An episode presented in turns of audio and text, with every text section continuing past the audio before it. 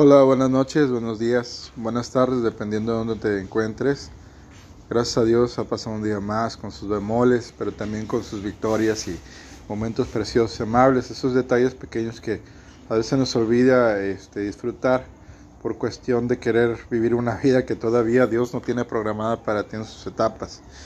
Pero haciendo un lado un eso, venía reflexionando sobre la importancia de la perseverancia.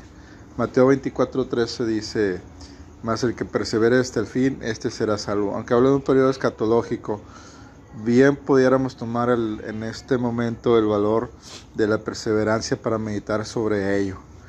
¿Cuántas personas no se quedan sin sus sueños por falta no de talento, no de capacidad, sino de perseverar, de no tener la paciencia para alcanzar lo que Dios ha propuesto para ti, porque es un hecho de que lo que Dios tiene para ti es mucho más amplio, mucho, mucho mejor que lo que tú y yo podemos pensar.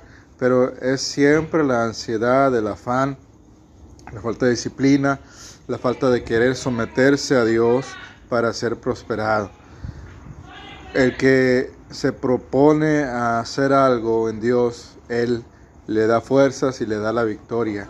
El que tiene el deseo de seguir adelante, Dios allana su camino. Pero el que no lo hace, el que se revela, sencillamente la palabra de Dios dice que serán traspasados de muchos dolores los rebeldes, porque no desean someterse a la voluntad de Dios. En cambio, cuando tú perseveras en el plan original de Dios para tu vida, en su voluntad perfecta, no permisiva, Dios promete honrarte si tú lo honras. Claro, no debemos seguir a Dios como el, el genio este, que desea que complacerte a ti, sino que más bien nosotros debemos seguir a Dios por amor, por no por lo que nos da. Entonces, con esto en mente, nosotros recordamos que la prosperidad en Dios es muy diferente a la que nosotros pudiéramos pensar en esta tierra.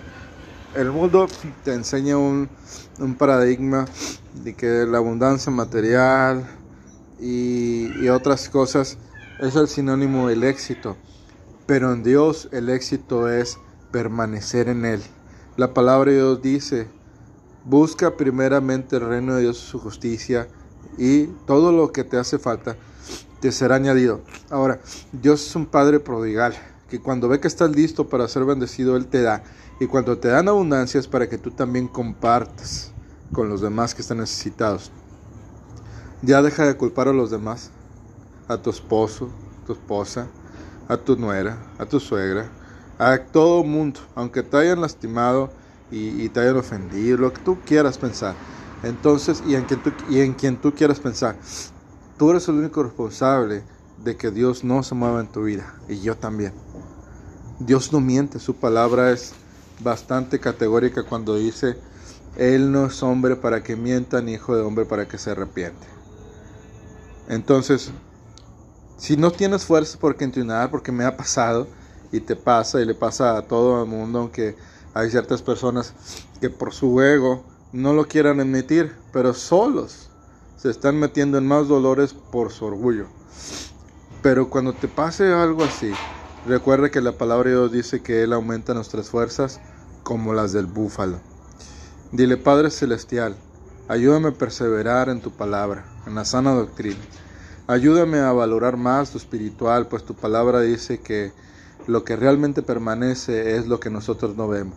Ayúdame a dejar de afanarme por lo que no puedo hacer, Señor. Y ayúdame a confiar de que tú estás en el control de todo, porque sé, Padre Celestial, que tu palabra dice que los que confían en ti no serán avergonzados. Y tu palabra es la verdad. Ayúdame a estar contento o contenta con lo que tengo ahorita y darte gracias, Señor, en lugar de queja darte gracias en lugar de rebeldía, adorarte, bendecirte, como en este momento lo hacemos. Bendito seas tú, Señor Jesucristo, por tu dulce y grandísimo amor. Amén y amén. Recuerda, Cristo viene, prepárate, porque lo mejor no está en esta tierra, sino en el cielo con Jesucristo. El Señor te bendiga.